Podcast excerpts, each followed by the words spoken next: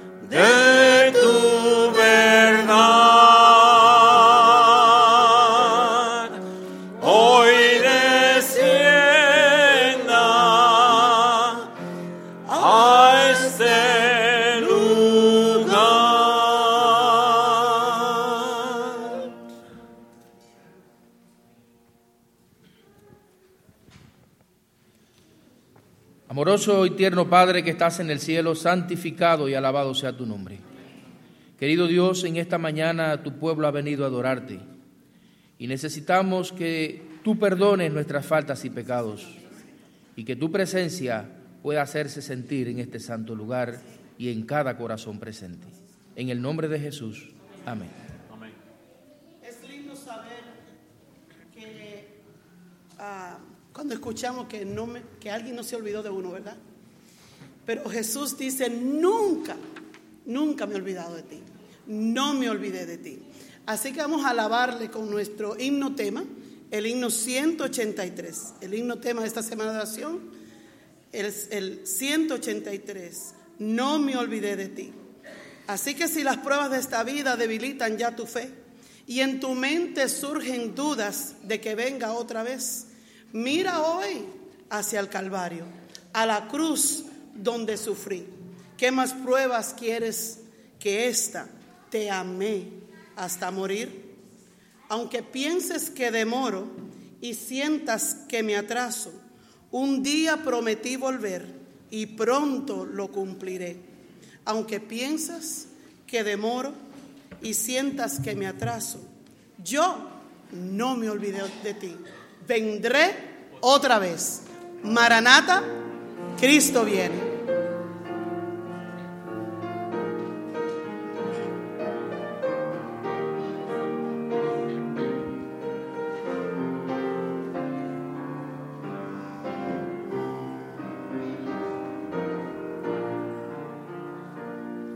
Si las pruebas de esta vida ya tu fe y en tu mente surgen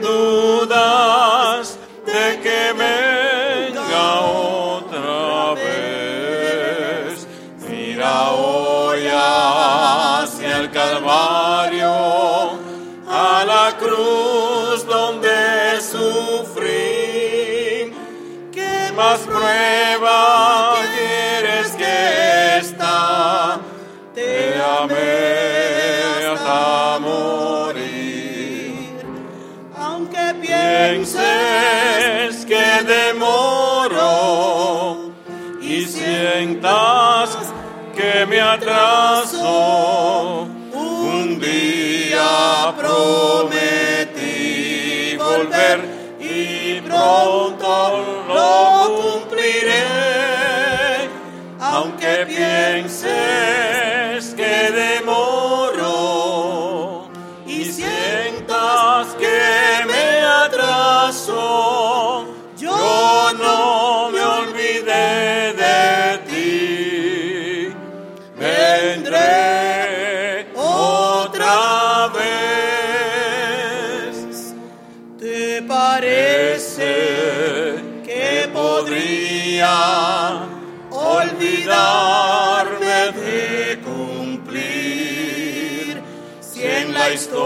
De este mundo rojas huellas ya dejé.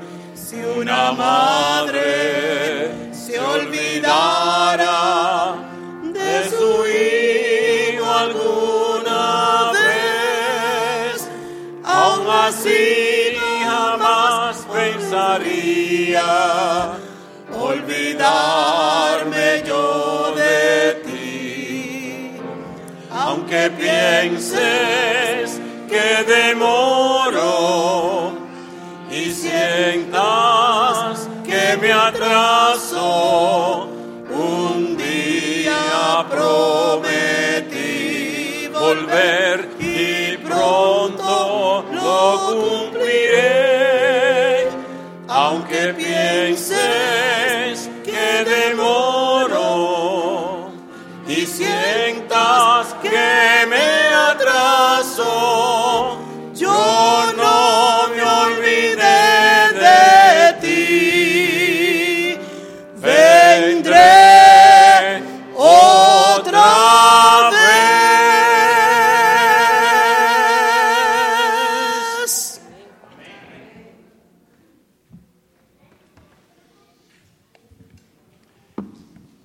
Vendré otra vez. Vendré otra vez. Saben que esta semana fue un poco difícil para mí. Le explico.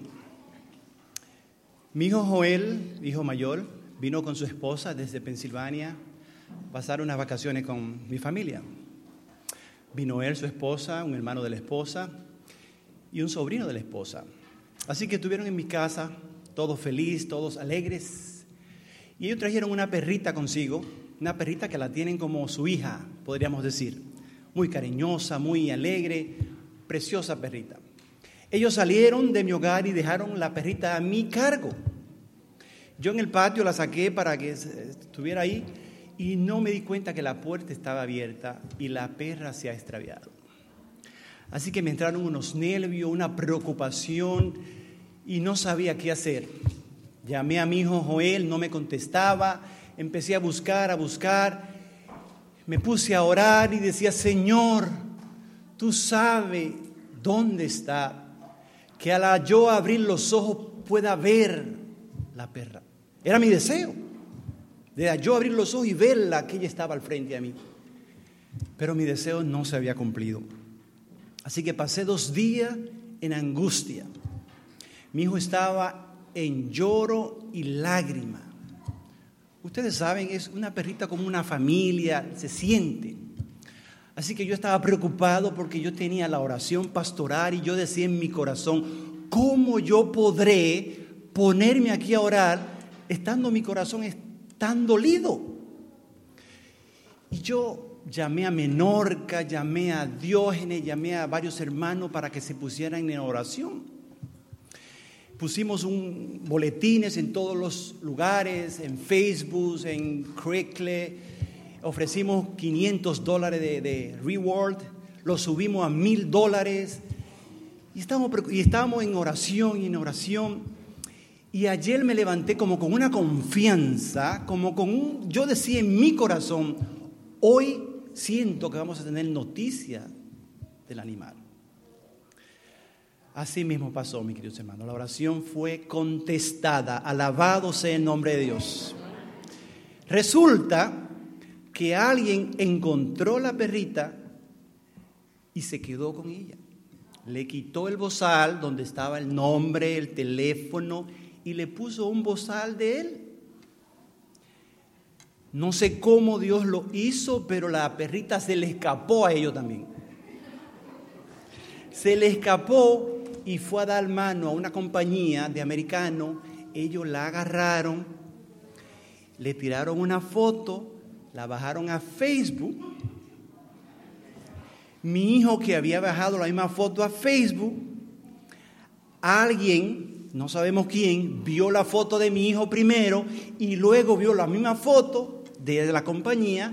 Ese alguien llamó a mi hijo y le dijo la dirección donde estaba la compañía y pudimos dar con la perra. Así que fue una oración súper contestada. Estoy más que agradecido de mi Dios porque una vez más he visto el poder de la oración. Con estas palabras quisiera invitar a todos a que leamos el Salmo 95 del 1 al 8.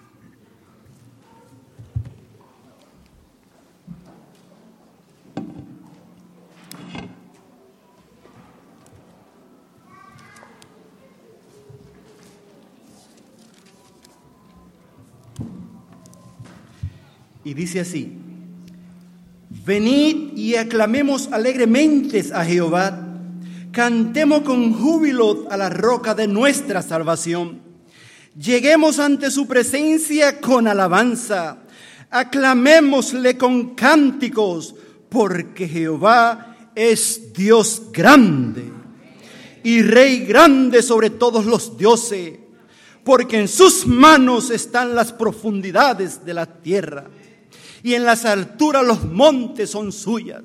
Suyo también es el mar, pues Él los hizo, y en sus manos formaron la tierra seca.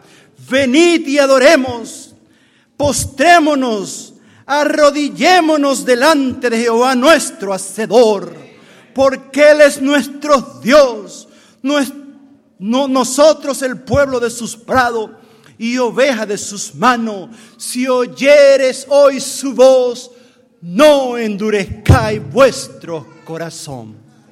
Con estas hermosas palabras, invito a todos a que nos postremos delante de Jehová.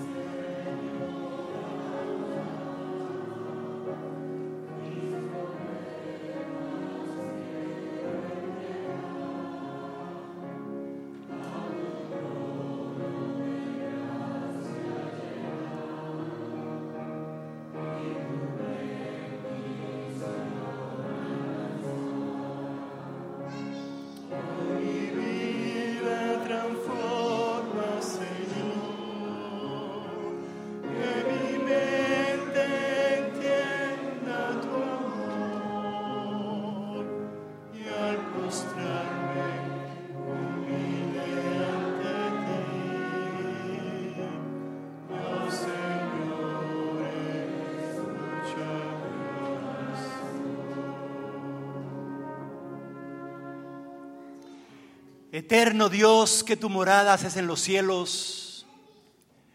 Eterno Dios, que eres infinito. Alabado, bendecido sea tu nombre por siempre. En esta mañana, Dios, tus hijos estamos arrodillados delante de tu presencia, reconociéndote como nuestro único Salvador, aquel que dio su vida por nosotros. Gracias, Padre porque por amor a nosotros te hiciste siervo para que nosotros seamos tus hijos. Oh Padre, estamos más que agradecidos de ti, porque a cada instante podemos sentir tu presencia. A cada instante podemos sentir que tú estás de nuestro lado. Gracias Padre porque nos ama. Gracias Padre porque nos oye. Gracias Padre porque contestan nuestras oraciones. Fortalece nuestra fe. Ayúdanos a permanecer en ti y a confiar en ti porque no hay otro lugar a donde ir. Solamente en ti hay salvación. Oh Señor, queremos pedir una bendición especial por los amigos que hoy nos visitan que tu presencia se haga sentir en sus vidas y que al salir de este lugar ellos puedan vibrar en sus corazones y puedan decir en, en sus corazones, verdaderamente hoy hemos escuchado palabra del Señor. Bendice Señor al predicador de esta mañana. Tú conoces sus vidas, tú conoces su corazón, fortalécelo, dale palabra de poder y que sus palabras no sean sus palabras, sino palabras dirigidas por ti. Pon en nosotros un corazón frágil, un corazón sutil, para que podamos recibir tu palabra y luego de recibir tu palabra, que podamos ponerla en práctica y obra. Y que podamos hacer tu voluntad a través de tu palabra. Oh Señor, bendice los niños de esta tu iglesia. Que todos los niños de este lugar puedan recibir tu bendición. Gracias, Padre, por todas las cosas que hace con nosotros. No quiero pasar a los enfermos de nuestra iglesia. Tú conoces los nombres de cada uno, lo ponemos en tus manos. Tú como nuestro único médico sanador, ponemos en ti las vidas de ellos. Bendíceles a ellos también. Gracias Padre porque esta oración ya sabemos que ya fue contestada. Gracias Padre porque no tenemos palabra cómo agradecerte las cosas que tú haces con nosotros. Alabado, bendecido sea tu nombre. Oh Señor, oramos no porque hay mérito en nosotros, sino por los méritos sacrosantos de Cristo Jesús, a quien le damos la honra y la gloria por siempre. Alabado sea su nombre. Amén.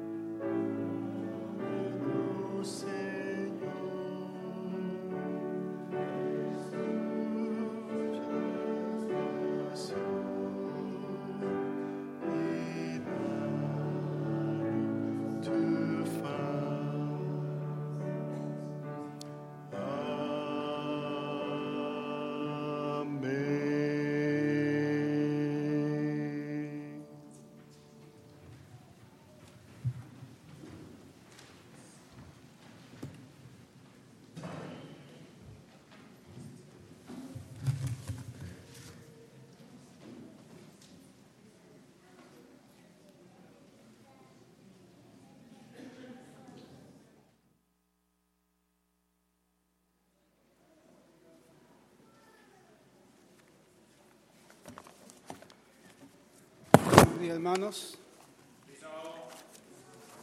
Feliz sábado. Es el momento para que nosotros ofrendamos. Pero quiero leerles sobre nosotros mismos que podamos ofrendarnos a Dios para que su obra pueda engrandecerse y que el mundo pueda conocernos a nosotros como hijos de Dios, hijos que esperamos su venida muy pronto. Acordémonos de la historia de Abraham. En el capítulo 22 podemos ver que Abraham ofreció a su hijo por obra del Espíritu Santo y lo ofreció por amor a su Dios. Así también nosotros debemos de ofrendarnos nosotros mismos para que el mundo nos conozca como que somos hijos de Dios y, e, y ellos nos vean a nosotros como escogidos. Que cuando nosotros vengamos a nuestra iglesia ellos puedan ver que tenemos a un Dios vivo y poderoso. Las ofrendas son para beneficio de nuestro templo y los diezmos es para la obra de Dios, para que abarque todos los lugares donde nosotros no podemos ir. Por lo tanto, suplicamos que lo hagamos con amor. Cuando ofrendamos, hagámoslo con amor, porque Dios nos da las bendiciones para que podamos conseguir el mantenimiento de nuestra vida y también que podamos hacerlo con gozo y alegría, ofrendar a Dios. Oremos. Amado Padre que mueras en los cielos, gracias te damos porque tú eres un Dios poderoso y supremo, Rey de los reyes. Y así, Señor, te queremos dar gracias por tus bendiciones que nos has dado en esta semana. Y por eso, Señor, venimos a ofrendarte a ti lo que a ti te corresponde. Y para que tu iglesia se mantenga como centinela, para que traigamos muchos, muchas ofrendas y muchas almas a tu, a tu Gracias porque tú nos amas, Señor. Y tú también quieres que nosotros te amemos. Y también te demos honor y gloria a tu nombre, porque tú lo mereces. Esto suplicamos no porque de nosotros, sino en el nombre de tu amado Jesús. Amén. Los diemos, las diaconisas y diáconos pasarán.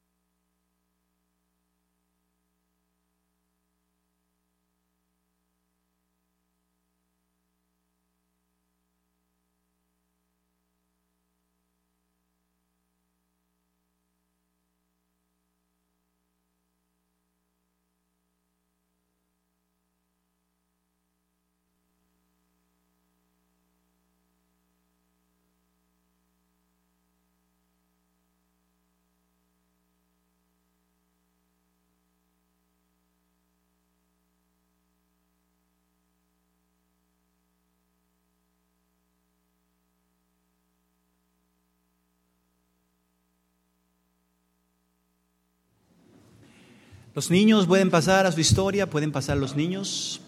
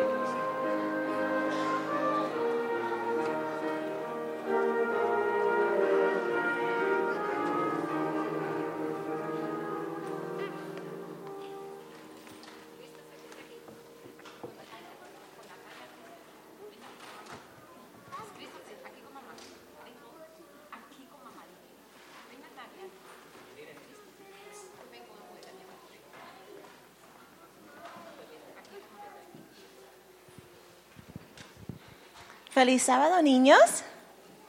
¿No? ¿Todavía? Todavía nos faltan unos.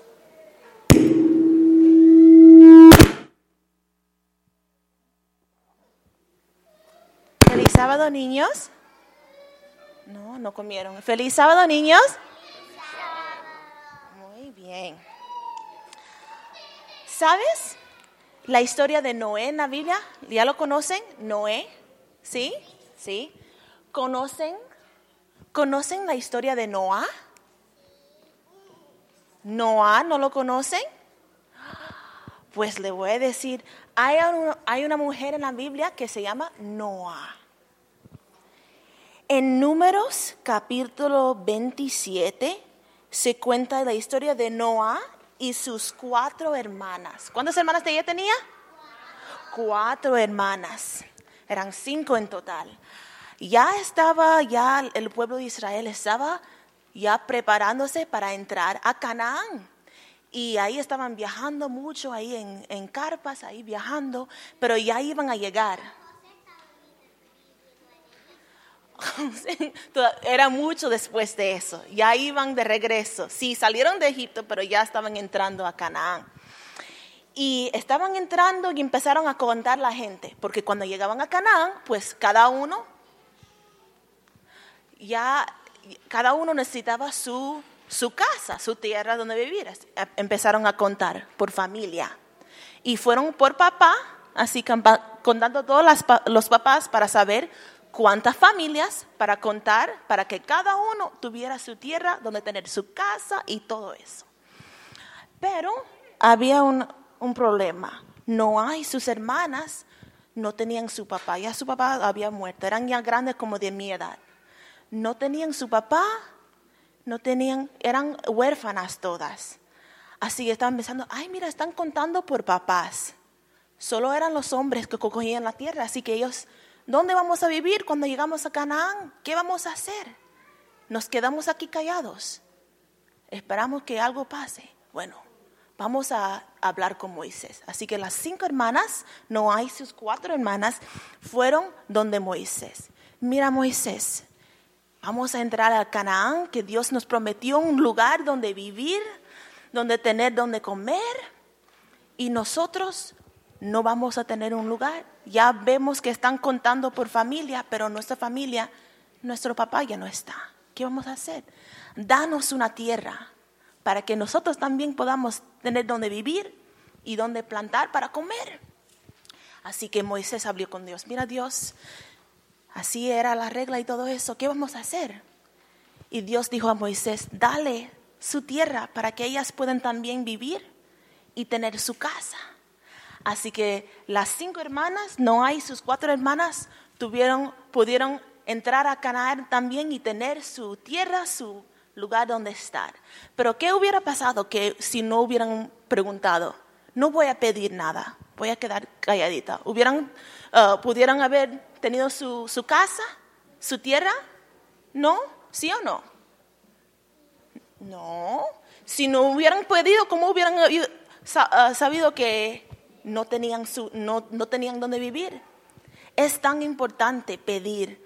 En Mateo habla de pedir y se os dará. Tenemos que pedir a Dios lo que necesitamos. Si hay algo que necesitamos, tenemos que pedir a mamá y papá, a Jesús, a los maestros o maestras en la escuela. Si no conocemos algo, hay que decir algo, hay que pedir. ¿Y cómo hablamos con Dios? ¿Cómo, cuando tenemos, queremos algo de Dios, ¿cómo pedimos?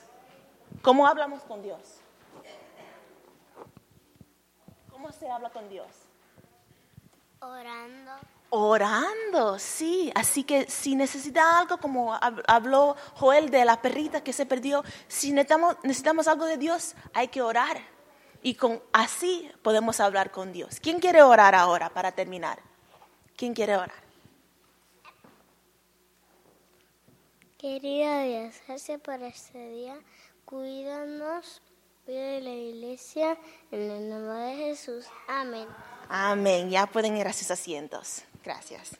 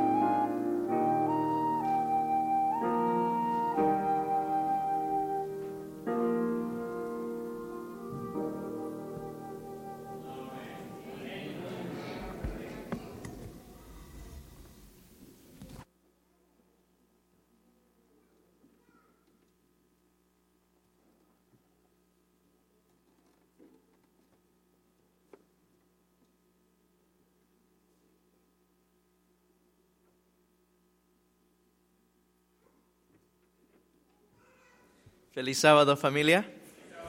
¿Están contentos? Estamos muy contentos de estar en la casa de Dios.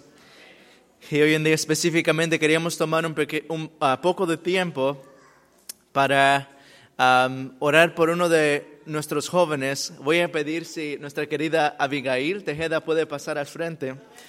Y sabemos que a veces quisiéramos mantener nuestros jóvenes para siempre con nosotros, que no se, se- no, se fuera- no se vayan. Incluso estoy viendo los que están sentados aquí en la esquina y yo les dije, yo quiero que se queden. Y dice, no, pastor, tenemos que regresar a la escuela. Pero eh, sabemos que Dios, mientras que estemos en esta tierra, hemos de ser de cada línea de nuestro trabajo un, ministerio, amén.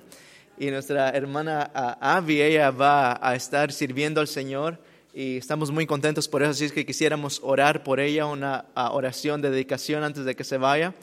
Y yo sé de igual manera, tal vez esto no fue algo planeado, pero sé que de igual manera hay jóvenes que están regresando a la universidad y quisiera tomar ventaja de, de este tiempo, tal vez podemos traerlos aquí enfrente, si gustan venir con nosotros, vamos a tener nuestros jóvenes, um, quererles decir, sa- dejarles saber que valen mucho para nuestra iglesia, amén. ¿Los amamos, sí o no? Oh, están dormidos. ¿Los amamos, sí o no?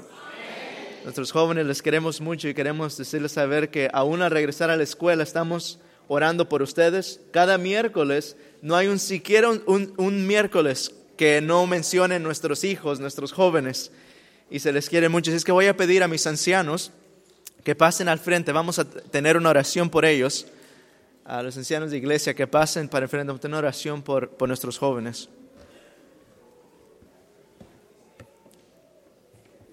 Amén. Si algún otro joven está regresando a escuela, am, ok, muy bien.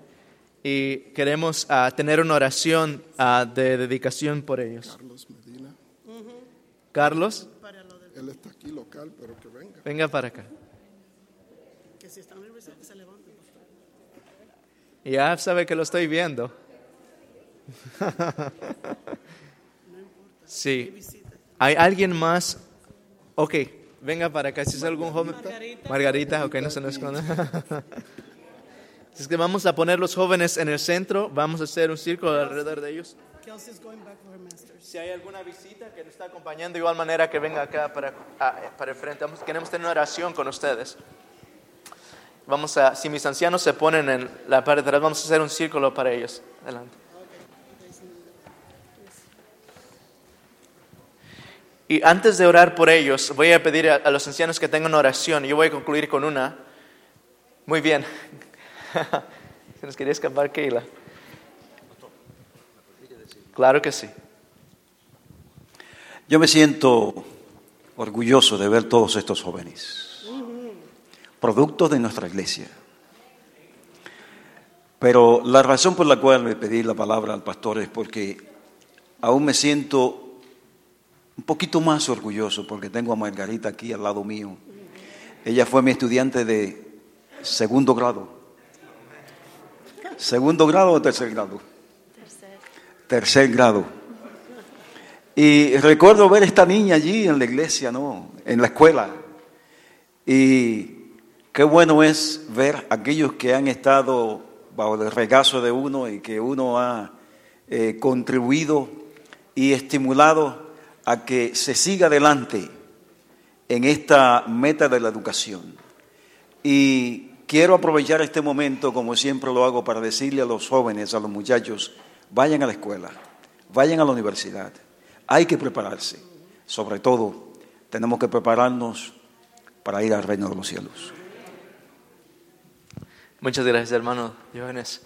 Y de igual manera, ah, yo quería agregar antes de orar por ustedes, jóvenes, queremos decirles, y usted puede decir, pastor, usted está de nuestra edad, es verdad, tal vez, pero eh, queremos dejarles saber que esta iglesia les ama mucho. Ustedes no, no tienen idea, en esta iglesia se doblan rodillas por ustedes, oraciones se hacen por ustedes. Hay gente que les ama más de lo que se imaginan. Ahí tienen padres biológicos, pero padres espirituales también que dicen pastor y tienen muy lindos pensamientos acerca de ustedes. Así es que esta iglesia les ama, les queremos mucho y es un privilegio tenerlos. Si yo pudiera, yo los dejo todos aquí, no los dejo que se vaya ninguno. Pero sabemos que Dios nos está llamando a, prepararnos y antes de partir, dejarles- deja- quisiera dejarles saber que estamos en esta tierra Simplemente pasamos. Estamos yendo a las escuelas, es verdad, hay diferentes gentes con las cuales se van a rodear, pero nunca olviden que ustedes están representando a Jesús en cualquier aspecto, la manera en cómo caminan, cómo hablan. Ustedes representan no solamente a Maranata, pero representan a Jesús también. Amén. Así es que les queremos mucho, vamos a estar orando por ustedes y cada vez que haya un break esperemos que estén aquí, ¿ok? es que voy a pedir a mis hermanos que ah, tengamos una oración. Voy a pedir a cada anciano, voy a empezar de aquel parte, a tener una oración cortita por cada uno de ellos y yo voy a concluir con una oración. Vamos a hacer oraciones cortas y ah, vamos a orar por ellos. Si alguien puede poner la mano en uno de ellos, sería Oremos. Dios de amor y de misericordia, tú sabes lo que estamos haciendo aquí en tu presencia en este momento. Te estamos dedicando a estos jóvenes, que el retorno de ellos a la escuela no solo sea un retorno a los, a los libros, a los estudios, sino a mostrarle a los demás, a mostrarle al mundo que tú estás con ellos y que si tú estás con ellos nada va a estar contra ellos. A nosotros aquí síguenos ayudando, Señor, para que podamos seguir orando por ellos y dedicándotelos a ti cada día, Señor. Todo esto te lo pedimos en el nombre de Jesús. Amén. Continuamos dándote gracias, querido Dios, por tu gran amor, por tus bendiciones, que son muchas. Gracias por cada uno de tus jóvenes y en este momento lo presentamos delante de ti. Queremos que tus brazos de amor, Señor, lo mantenga seguro a cada momento y que en cada momento ellos puedan tener su mente conectada con la tuya. Ayúdala a superar en cualquier cosa que ellos van a estudiar para que tu nombre pueda ser glorificado. Nuevamente, Señor, gracias por tu amor. Y aquí todo, Señor, que podamos mantenerlos a ellos en nuestras oraciones. Favor que te pido en el nombre de Jesús. Amén.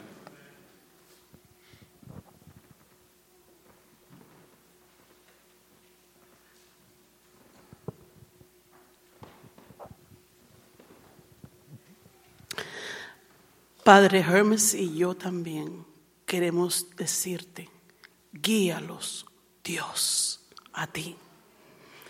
El éxito en esta tierra deseamos para ello en todo. Líbralos de las garras de Satán y hazlo, Señor, que caminen directamente al cielo. Lo más importante es que nos encontremos en el cielo para vivir contigo por toda la eternidad. Pon, Señor, no, sé, oh Dios Padre, un cerco de protección, un cerco de fuego alrededor de nuestras hijas y nuestros hijos, hasta que podamos verte cara a cara. Gracias, Padre, en el dulce nombre de Cristo Jesús.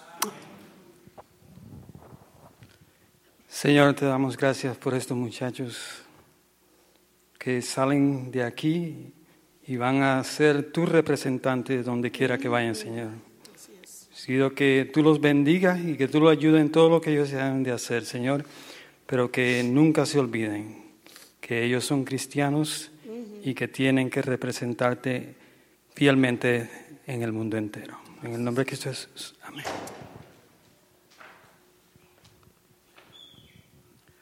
Amado Padre que estás en los cielos, te damos gracias por estos jóvenes que han venido aquí a esta iglesia desde niños y han tenido en sus corazones el deseo de seguir los pasos del Señor Jesús.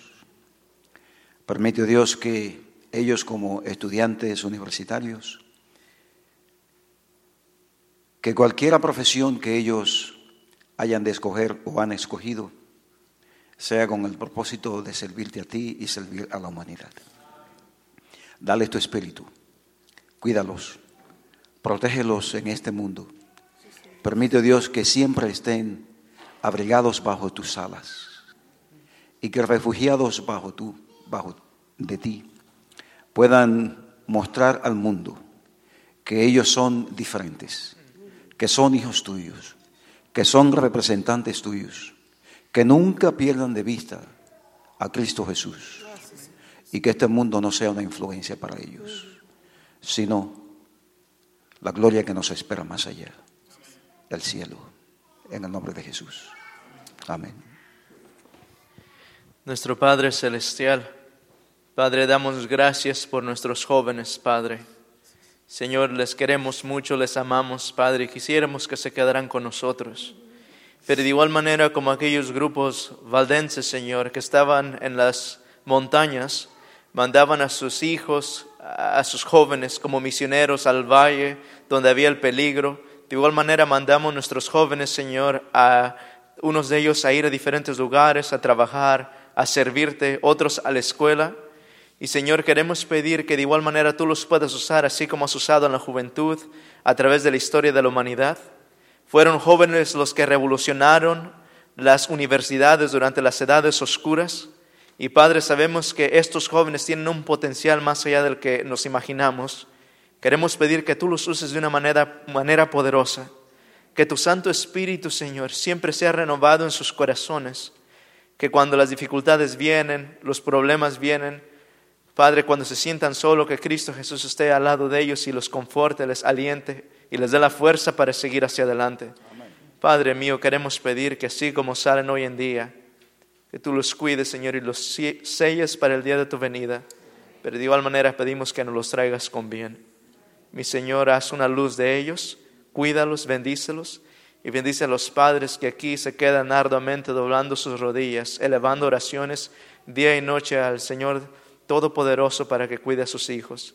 Bendícenos, Señor, bendice nuestra iglesia y bendice al resto de nuestros jóvenes que se quedan con nosotros. Lo pedimos en el nombre de Cristo Jesús. Amén. Amén. Puedo dar un abrazo al que pueda y vamos a recoger nuestros asientos.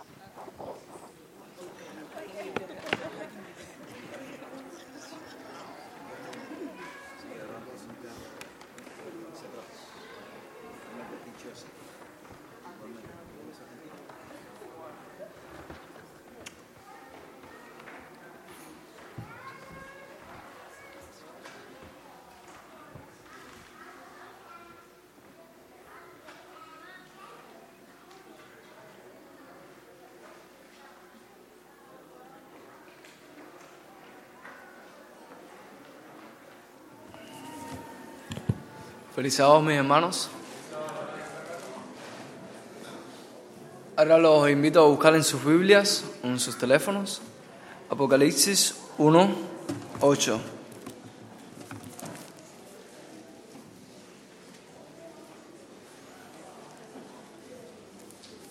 Y dice así, yo soy el alfa y el omega, el principio y el fin, dice el Señor, el que es y el que era el que ha de venir, el Todopoderoso. Amén.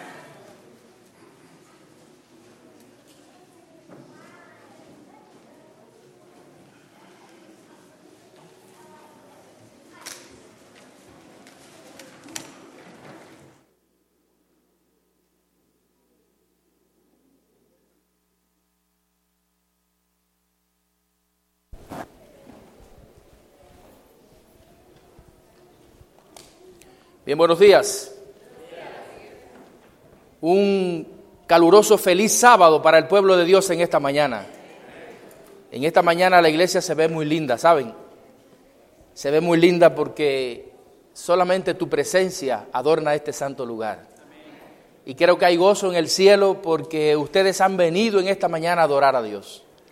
Eh, es un privilegio para mí poder compartir la palabra de Dios con ustedes en esta mañana. Eh, ya ayer por la tarde estuvimos acá, tuvimos un, contacto y fue de bendiciones. ¿Saben una cosa? Eh, me llevé una impresión maravillosa acerca de esta iglesia, porque en el momento que compartí con ustedes, pues me sentí tan acogido, me sentí tan en casa, que me siento animado a estar esta semana con ustedes. Así que gloria a Dios por eso. Mis hermanos, en esta mañana pues estamos comenzando dando el inicio a la semana de oración. Ayer pues yo hacía alusión a la historia de la toma de Jericó y estoy desafiando a cada miembro de la iglesia eh, que reconozca que en su vida hay muros que derribar, pues que haga planes para que no se pierda esta semana de oración. Porque tengo la certeza de que Dios va a hacer grandes cosas en nuestras vidas en esta semana. Eh, les invito, por favor, a inclinar el rostro para conversar con nuestro Dios. Amoroso y tierno Padre que estás en el cielo, santificado y alabado sea tu nombre. Querido Padre, en estos momentos vamos a abrir tu palabra, pero no nos sentimos suficiente para explicarla y entenderla. Por eso es que estamos suplicando que conforme a tu promesa, tú envíes a tu Santo Espíritu, que Él pueda, pueda llenar cada corazón presente, que Él pueda tomar la vida de este tu siervo como un instrumento tuyo, Señor, para que tu palabra pueda ser predicada y pueda ser entendida y pueda ser una bendición para cada uno de los presentes. Ilumina nuestras mentes, Señor, y bendícenos con tu presencia. Reprende al enemigo de nuestro medio y de nuestras vidas, para que, oh Padre, nada impida que tú puedas traer bendición a cada uno de nuestros corazones.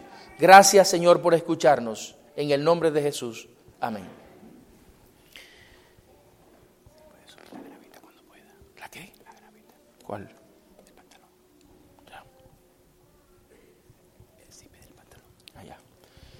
Bien, mis hermanos, eh,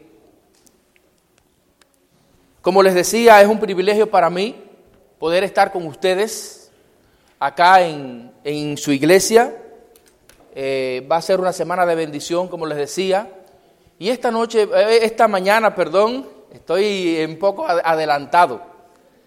Disculpen. en esta mañana, pues vamos a iniciar esta semana con un estudio acerca de la salvación. Es decir, que el título general de esta semana, ¿cómo es? Gracias Jesús. Y queridos hermanos, nuestra vida debe ser una vida de alabanza a Dios, de gratitud a Dios. ¿Por qué? ¿Por qué? Por lo que Dios ha hecho en nuestras vidas. ¿eh? Es maravilloso eh, cuando nosotros leemos la Biblia y vemos que realmente nuestra salvación es un regalo que Dios nos ha hecho para gloria de su nombre. Eh, el texto bíblico para iniciar la lectura bíblica que fue leída acá, la encontramos en el libro de Apocalipsis. Apocalipsis capítulo 1 y versículo 8.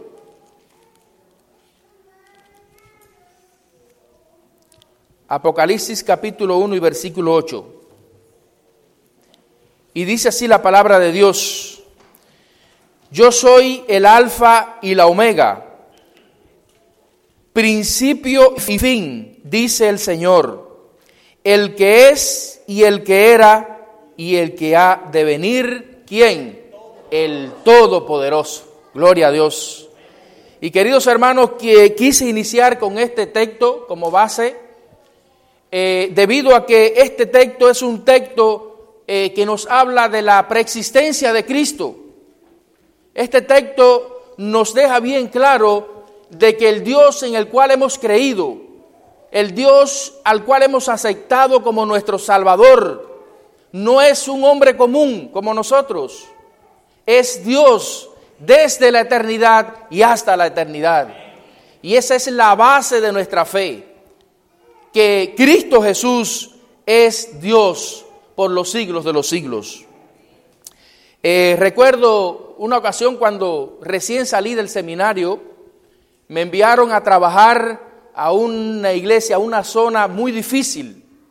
No sé acá en América cómo será, pero en Cuba, cuando los alumnos terminan sus estudios de teología, pues los envían a trabajar en lugares bien difíciles, porque la filosofía es que allí eh, se van a formar como siervos de Dios y deben de estar en lugares difíciles, donde puedan crecer, donde puedan eh, realmente eh, definirse si realmente han sido llamados por Dios a esa obra.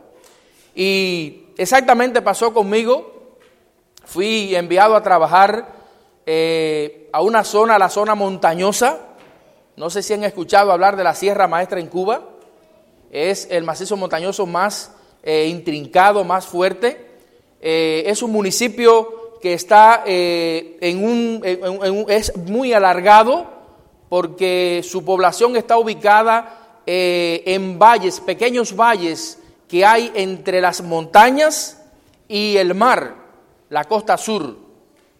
Hay vecinitos con, con, Jamaica, con Haití y con esos hermanos de ahí. Eh, y mis hermanos queridos, fui enviado a trabajar ese lugar. Mucho trabajo, no había casa pastoral. Es decir, que me mudaron para eh, una renta, la mitad de una casa que estaba, nos la rentaron y ahí estaba viviendo. Eh, al llegar a aquel lugar, es un lugar donde eh, históricamente conocemos que se gestó lo que fue lo, llamado la Revolución Cubana, la Revolución de Fidel. Y las personas que viven allí aún tienen esa mentalidad, están muy arraigados a, a esas ideas, al sistema, y no quieren saber de, de la iglesia, no quieren saber de Dios, mucho ateísmo. Y al llegar un pastor adventista allí, pues aquello fue eh, causa de, de, de, sorpresa para ellos. Y enseguida em, comenzaron a, a tratar de ver cómo me sacaban de aquel lugar. Es decir, que lo primero que hicieron fue hacerme una denuncia de compraventa ilegal. Era, era ilegal en Cuba comprar una casa. Y me hicieron una denuncia de que yo había comprado ilegalmente una casa. Y me llevaron y me celebraron un juicio y aquello fue tremendo. Finalmente pues de, determinaron que yo debía de irme de aquel lugar. Me iban a deportar en mi propio país. Terrible. Y comenzamos a orar, llamé a, la, a las oficinas, eh, mis administradores pues comenzaron a orar, ellos quisieron sacarme de aquel lugar, yo les dije, no, Dios me trajo aquí con una misión y yo no me puedo ir así, con una derrota. Y finalmente, gracias a Dios, ellos se quejaron con las autoridades superiores y finalmente no pudieron deportarme de aquel lugar. Eh, un colega, amigo mío, se enteró de todas las cosas que yo estaba pasando en aquel lugar. Era un lugar bien difícil, mis hermanos. La iglesia principal que iba a atender, de las siete iglesias que iba a tener en ese lugar, me quedaba a ocho kilómetros de donde yo vivía. Y eran ocho kilómetros que había que ir caminando, loma arriba y loma abajo. Es decir, que era bien difícil. Yo tenía que llevar una muda de ropa en mi mochila, limpia para predicar, porque cuando yo llegaba allá a mi iglesia llegaba bañadito en sudor, mi ropa mojada, mis zapatos como que estaban mojaditos también. Y queridos, cuando ese amigo se enteró de todo lo que yo estaba sufriendo allí, me llamó y me dijo, hermano, tú no eres Jesucristo, ¿qué tú haces ahí? Salte de ese lugar, ¿cómo tú vas a estar permitiendo que tu familia sufra?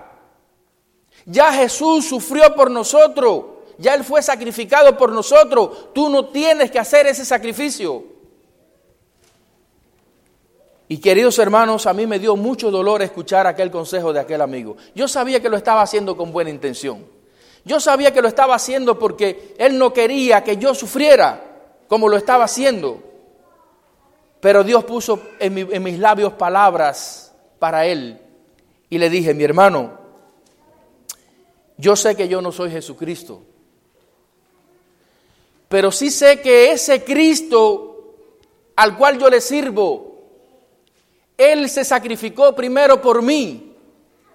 Él dio su vida en la cruz del Calvario, Él me salvó de la esclavitud del pecado. Y yo hoy debo servirle donde Él me mande. Queridos hermanos, es una convicción que todo cristiano debe tener. Ese Cristo que es persistente, que es desde la eternidad y hasta la eternidad. Ese Cristo Jesús, mis hermanos, Él sufrió la cruz para salvarte a ti y a mí. Y en el tema de esta, de esta mañana, lleva como título, Gracias Jesús por la salvación. Queridos, les repito, cada día nuestros corazones deben de prorrumpir en alabanza y en gratitud a Cristo por lo que hizo por nosotros. Y en este sermón, queridos hermanos, el propósito es que podamos, a través del estudio de la palabra de Dios, ver el papel que juega la cruz en el plan de salvación y ver las, las implicaciones teológicas que éste tiene para nosotros en el contexto de la venida de Cristo Jesús. Y para esto vamos a ver, analizar el plan de salvación en tres dimensiones. En la dimensión pasada, presente y futura. Eh, y podemos ver acá en Gálatas capítulo 4, versículo 4. Ahorita en la lección estábamos estudiando y yo le decía a los hermanos, todo parece indicar que el Señor lo acomodó todo, porque el tema de la lección de escuela sabática pues combina muy bien con el tema que vamos a estudiar ahora, para gloria de Dios. Y dice así la palabra de Dios. Pero cuando vino el cumplimiento del tiempo, Dios envió a su Hijo, nacido de mujer y nacido como? Bajo la ley. Venido el cumplimiento del tiempo. ¿Cómo entendemos esto? Es decir, que si el tiempo se cumplió, es porque ese tiempo ya estaba determinado. Si el tiempo se cumplió, es algo que se cumplió, es algo que estaba qué? que estaba profetizado, que estaba, estaba ya de antemano predicho, estaba prometido que el Mesías vendría, que el Hijo de Dios vendría a esta tierra para redimirnos, para gloria de su nombre.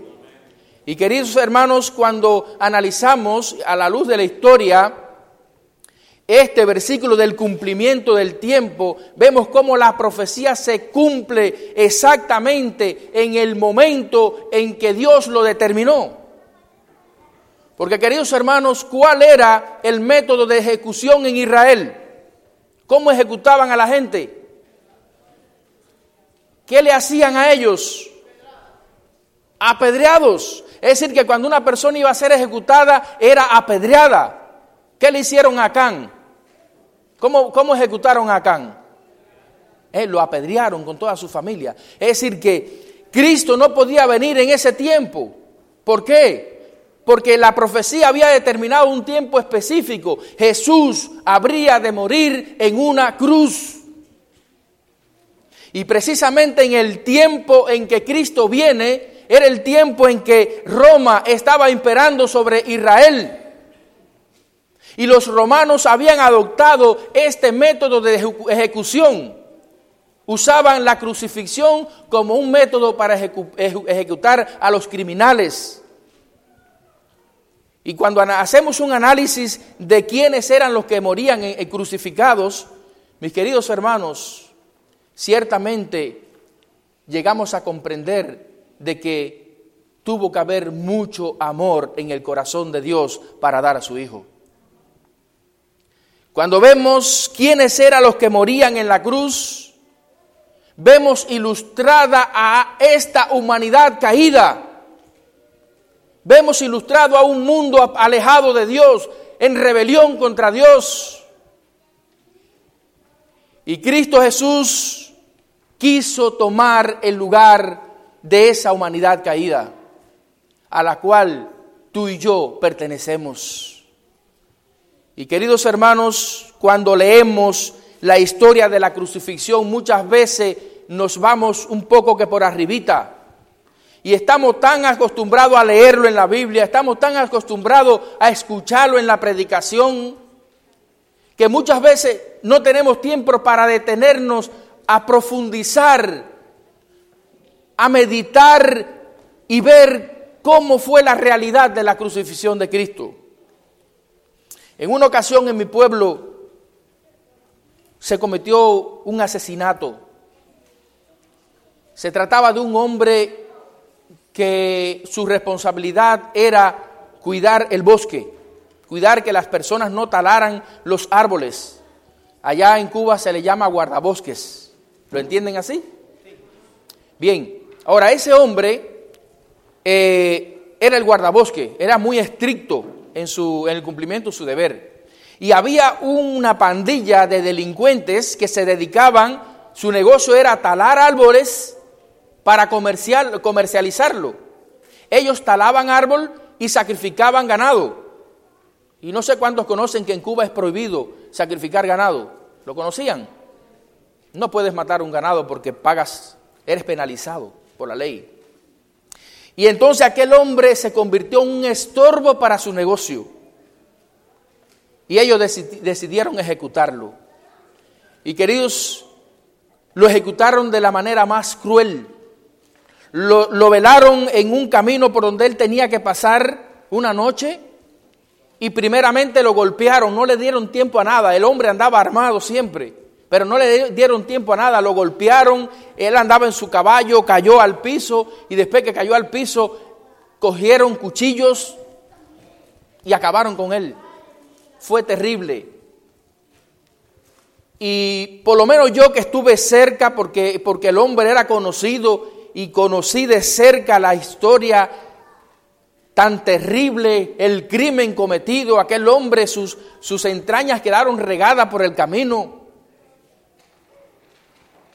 Y eso me hizo reflexionar a mí cómo sería aquel día allí en la cruz del Calvario,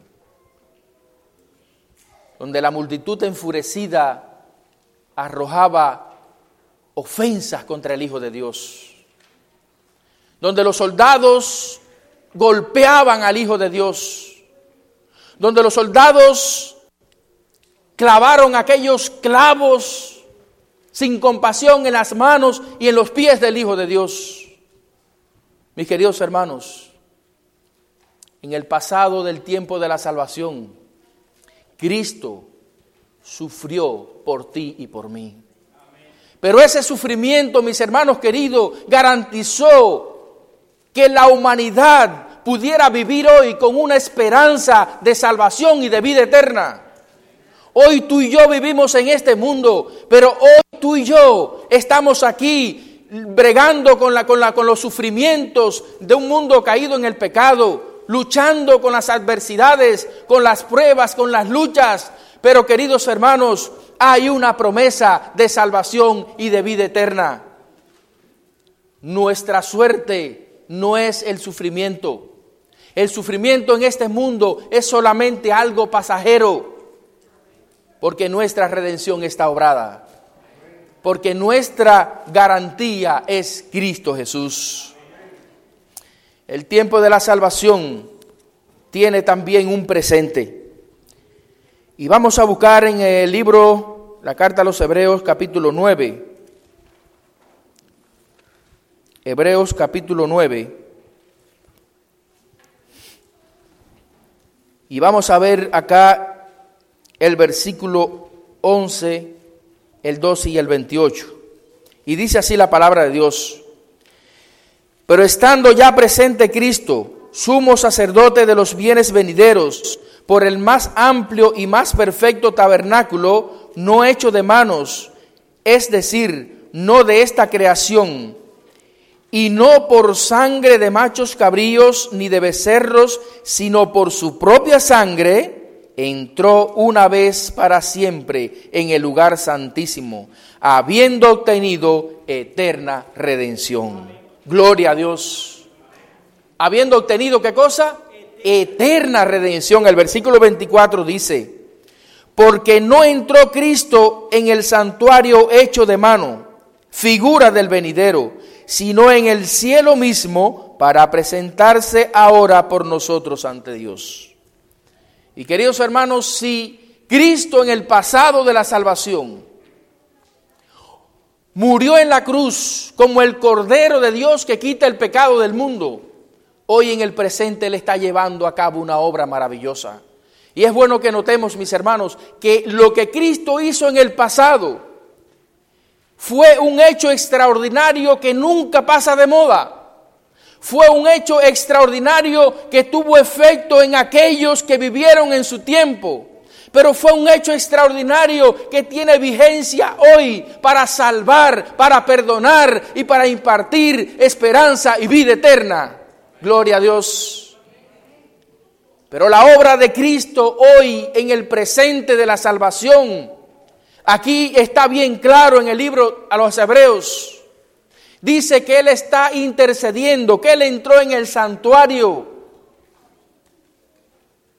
Y en un santuario que no fue hecho por manos.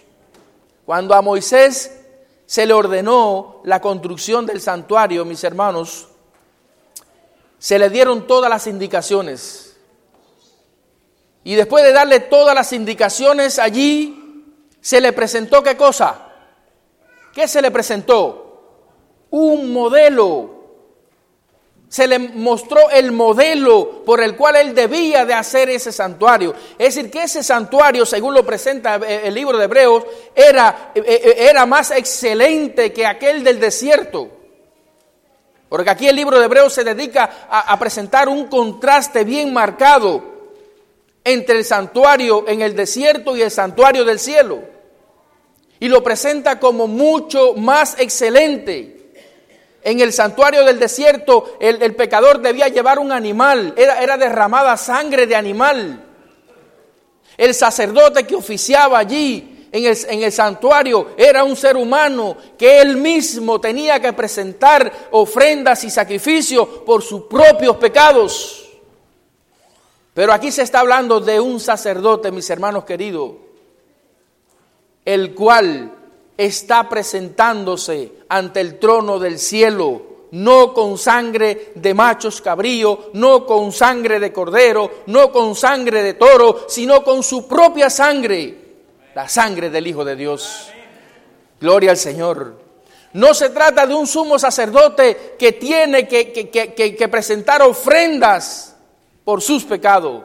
Se trata de alguien, mis hermanos queridos, que nunca pecó alguien que su vida ejemplar lo, lo, hizo merecedor, le dio los méritos para poder ocupar nuestro lugar en la cruz del Calvario. Y ahora intercede por nosotros en el santuario celestial.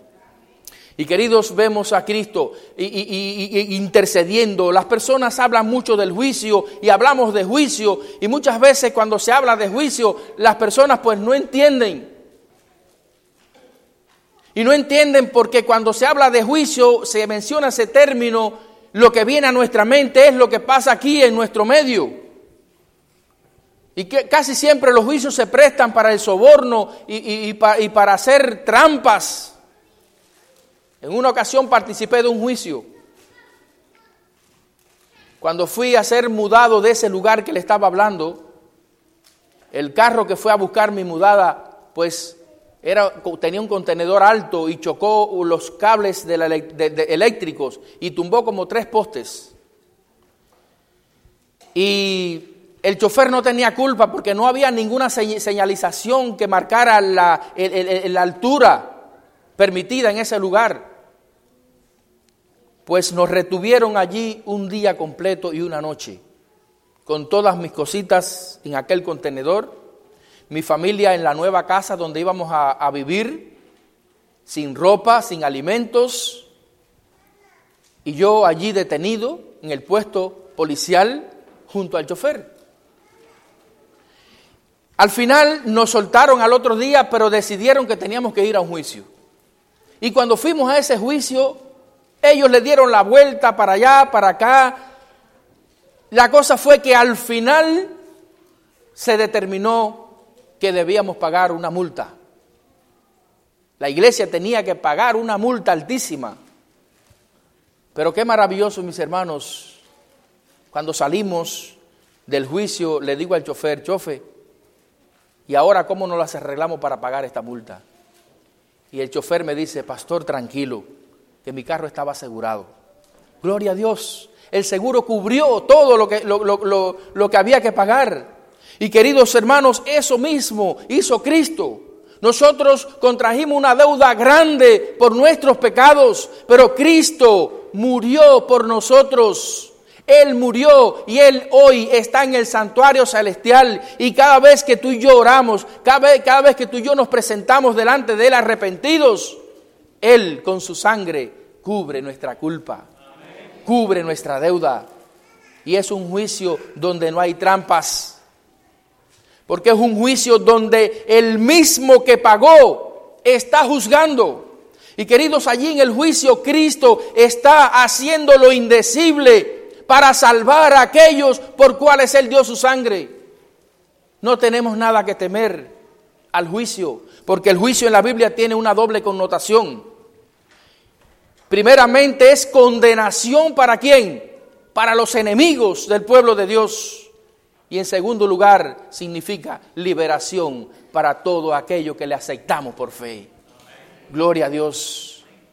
Muchos muchas veces eh, eh, se perturban y hasta se desvelan de noche porque dicen, bueno, ¿qué pasará en el juicio conmigo?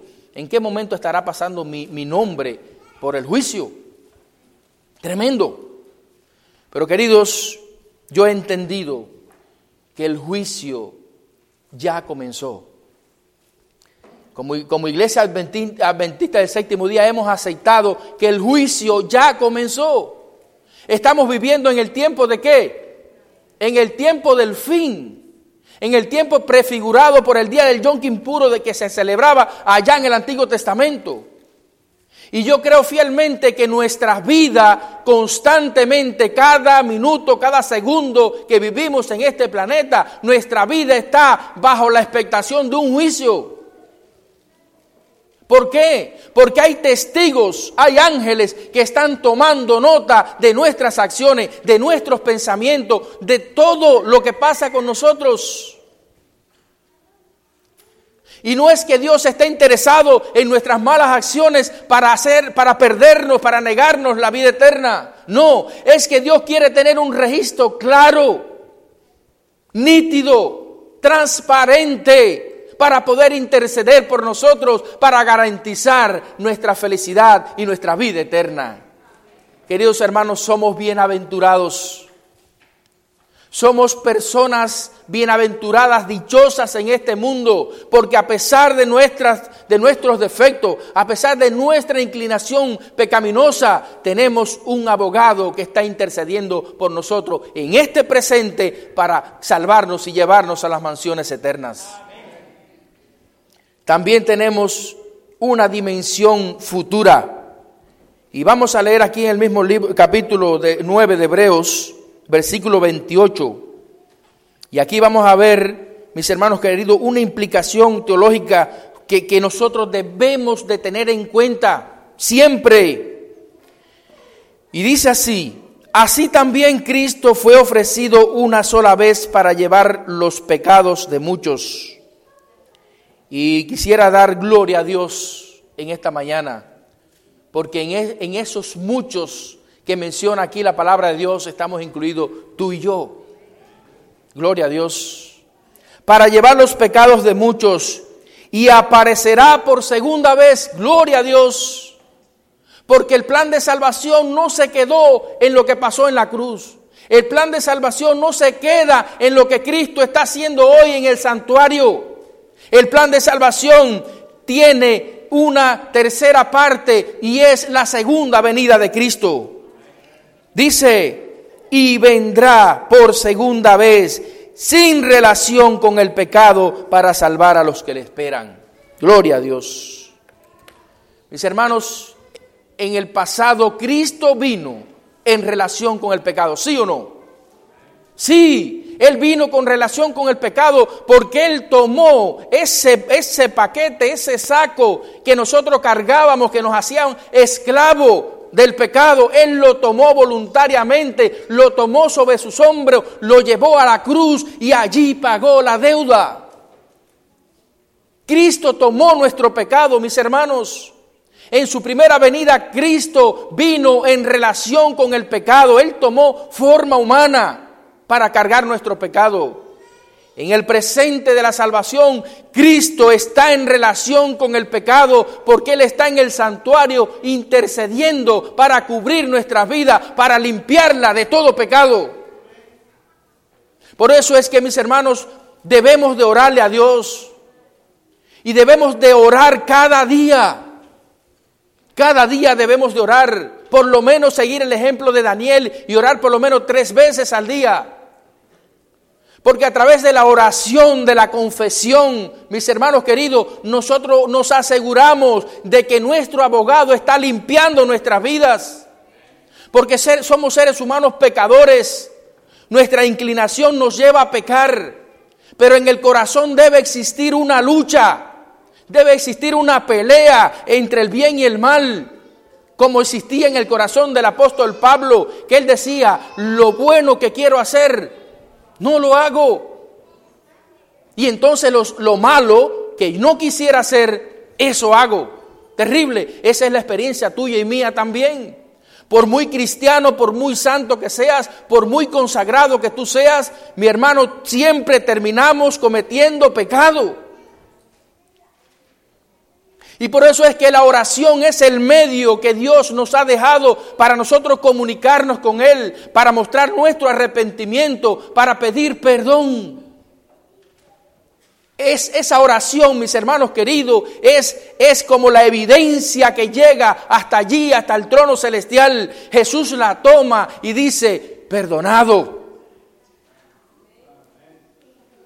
Perdonado porque mi sangre tiene méritos para perdonar.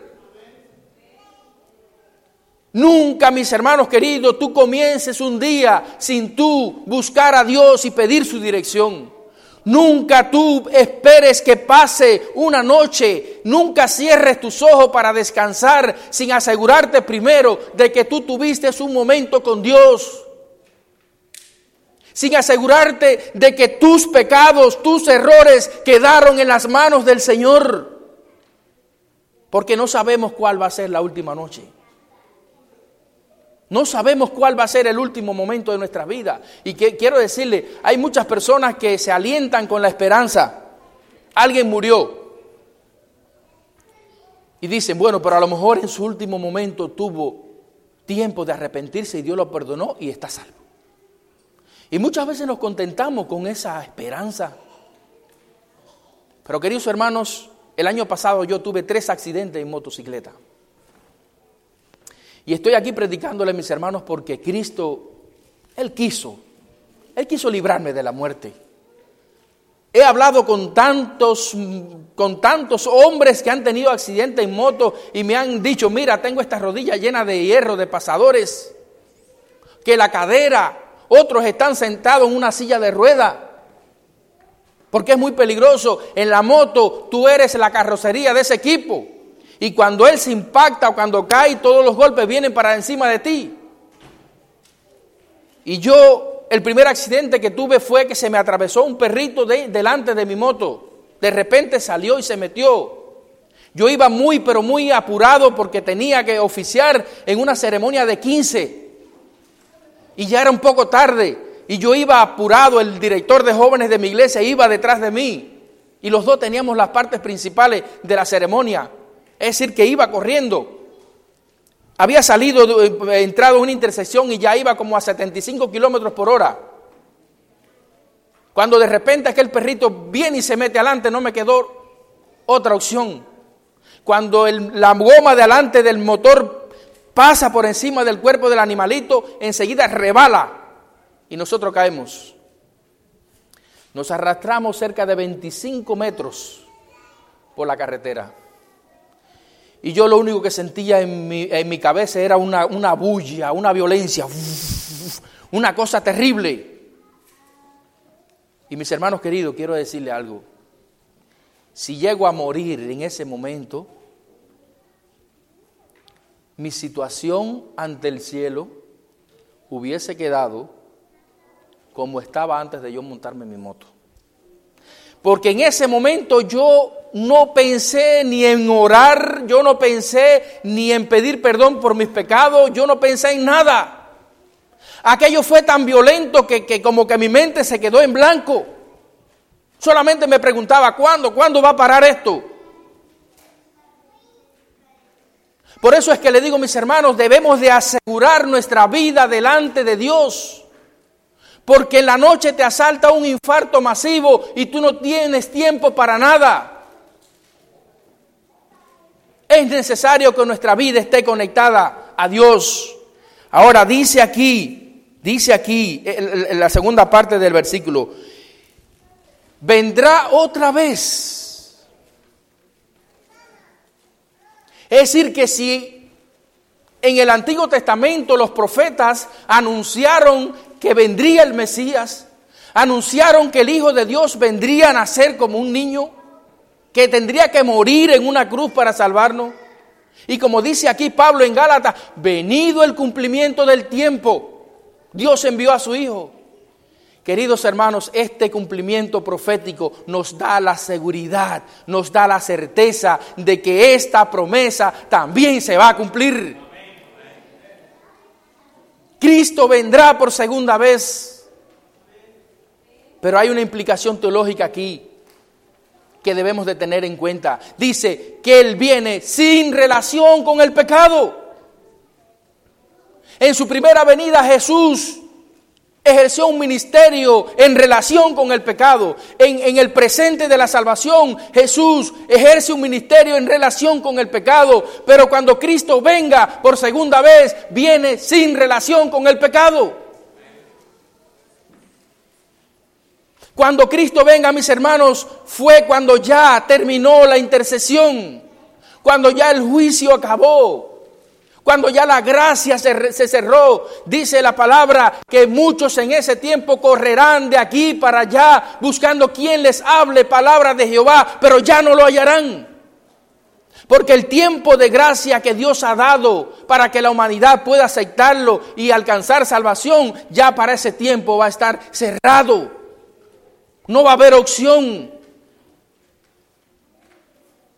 Sin relación con el pecado, ya Cristo depondrá sus vestiduras de abogado intercesor. Y para ese tiempo Jesús tomará sus vestiduras de rey de reyes y señor de señores. Como juez del universo, vendrá a aplicar justicia, vendrá a buscar a su pueblo que sufre en este mundo. Y vendrá a darle al enemigo el castigo que le toca. Y querido, queridos hermanos, tú y yo estamos incluidos en esos muchos que Jesús ama tanto. En esos muchos que Jesús quiere preparar para llevar a sus mansiones eternas. Ahora recuerdo la ocasión cuando falleció mi padre. Soy, le decía ayer, sin mal no recuerdo, soy el, menor de una familia de 14 hijos. Es decir, que Dios me dio tres hermanos. Qué maravilloso. Mi papá, cuando mi papá falleció, yo tenía 19 años. Y falleció después de cerca de 60 años de matrimonio. 14 hijos, el mismo matrimonio, la misma esposa, el mismo esposo. Y cuando fallece mi papá, mi mamá dice, no quiero la vida, sin él no es posible. Y mi mamá se tira en la cama y se niega a comer, se, se niega a beber. Ella se estaba muriendo lentamente y yo estaba desesperado. Solamente tenía 19 años, mis hermanos mayores ya eran unos viejos, pero yo solamente tenía 19 años. Y yo no concebía la vida sin mi padre, cuanto más sin mi madre.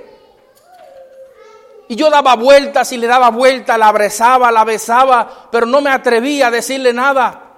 Ella quería morir, había resuelto morir. Y a mí me mataba la idea de que me iba a quedar también sin mi madre. Y una noche antes de acostarme, comencé a llorar. Y corrí y me arrodillé delante de su cama. La llamé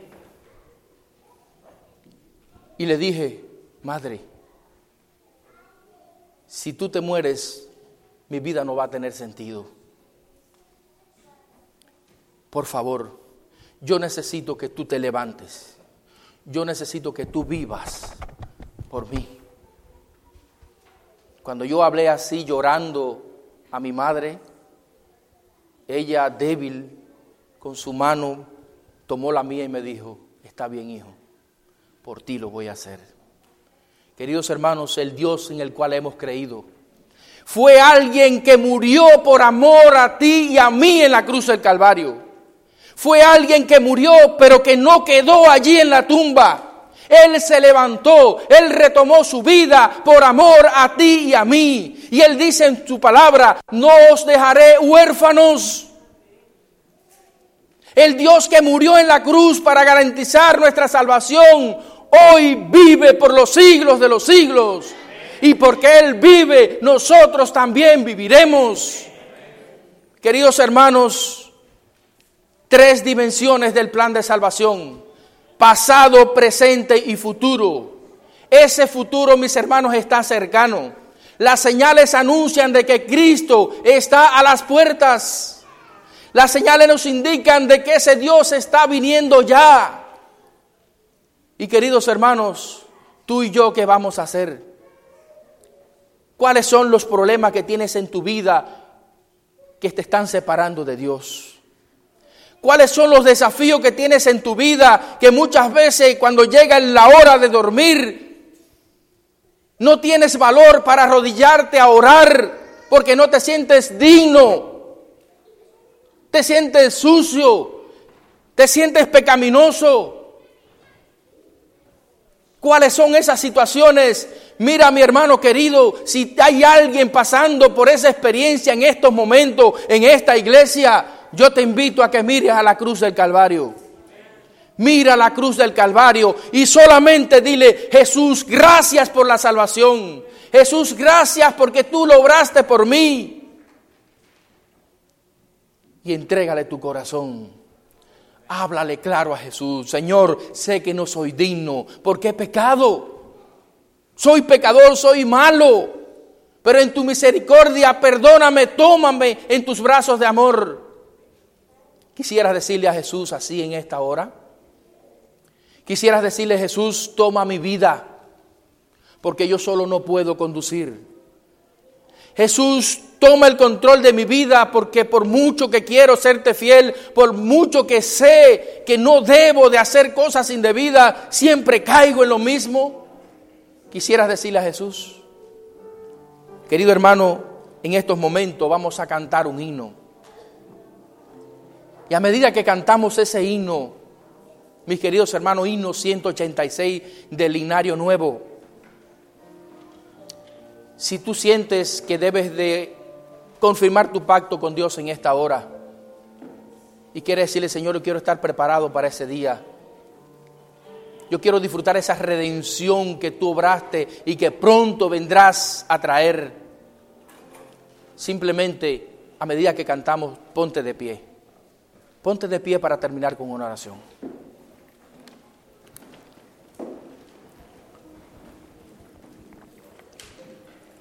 Himno 186. Hace años escuché que Jesús volverá. Con gozo acepté esta verdad. La esperanza firme está, pues ahora bien yo sé que mi Cristo muy pronto vendrá. Amén.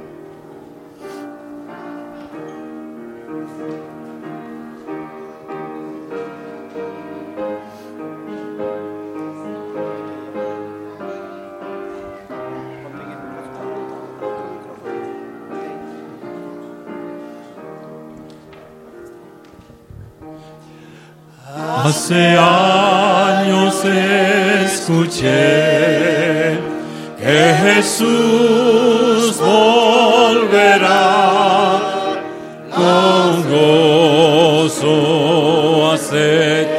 esta verdad.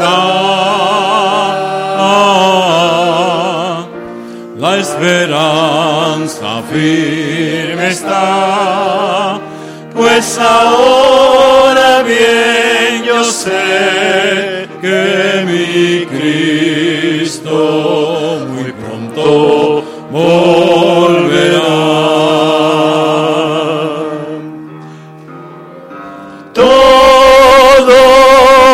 Proclama con poder las señales anuncian ya el fin.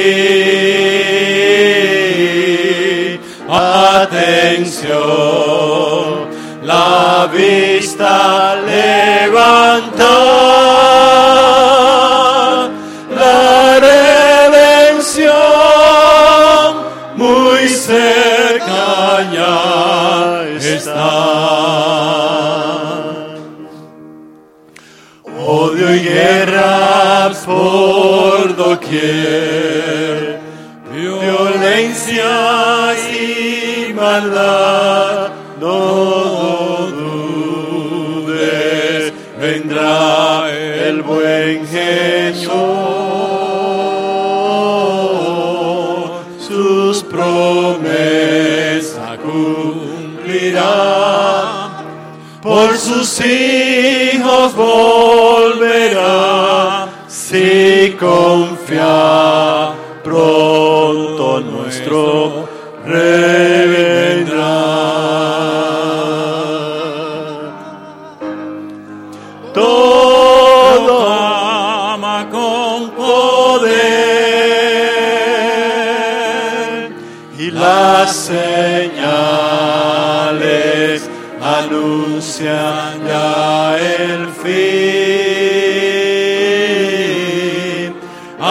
Atención, la vista levanta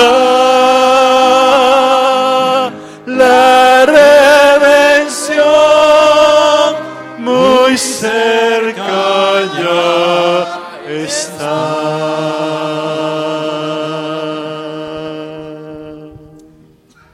Amoroso Padre Celestial, la honra, la gloria y el poder sean a ti y a tu santo nombre por los siglos sin fin de la eternidad. Querido Dios, gracias por salvarnos. Gracias Señor por este mensaje de tu palabra que nos alienta a seguir adelante.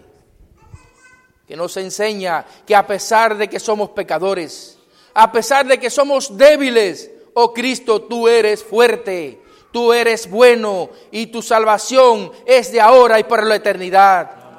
Gracias Padre porque tu palabra nos enseña que no nos salvamos por ser bueno, ni nos perdemos por ser malo. Somos salvos porque tú eres bueno y tu misericordia es para siempre. Querido Dios, bendice y acepta esta tu iglesia hoy. Toma el control de la vida de cada uno de estos lindos jóvenes y adultos presentes en esta mañana. Permite, Señor, que ellos puedan estar claro en sus mentes de que tú eres bueno, de que tú estás obrando en estos momentos para garantizar que nuestro nombre esté escrito en el libro de la vida y que de nuestra parte podamos ceder dócilmente a la influencia maravillosa de tu Santo Espíritu. Y que cada día, Señor, podamos llevar nuestras cargas a ti. Que cada día, Señor, podamos buscarte con anhelo en el corazón de estar contigo en el cielo por la eternidad. Bendice a cada uno de tus hijos aquí presentes. Cada joven que tiene que incorporarse a su escuela, a la universidad, por favor, tus ángeles le protejan. Tu Espíritu Santo constantemente esté guiando su vida y que sea lo que sea o pase lo que pase en su experiencia, Padre, nunca olviden el gran amor que tú tienes por ellos. Y que pase lo que pase, siempre puedan terminar a los pies de la cruz, redimidos para la eternidad. Bendice cada familia presente en esta mañana. Cada conflicto, cada lucha que están librando, Señor, por favor, lo ponemos delante de ti, para que tú, como el Todopoderoso, nos ayudes a vencer, le des victoria y triunfo a las familias de tu pueblo aquí en Maranata. Gracias por escucharnos. Permítenos que al salir de este santo lugar salgamos con la convicción de que nuestra salvación está en tus manos que somos personas dichosas porque te conocimos y porque tenemos la esperanza de que pronto vendrás a buscar a tu pueblo. Gracias Señor. En el nombre de Jesús lo suplicamos todo. Amén y amén.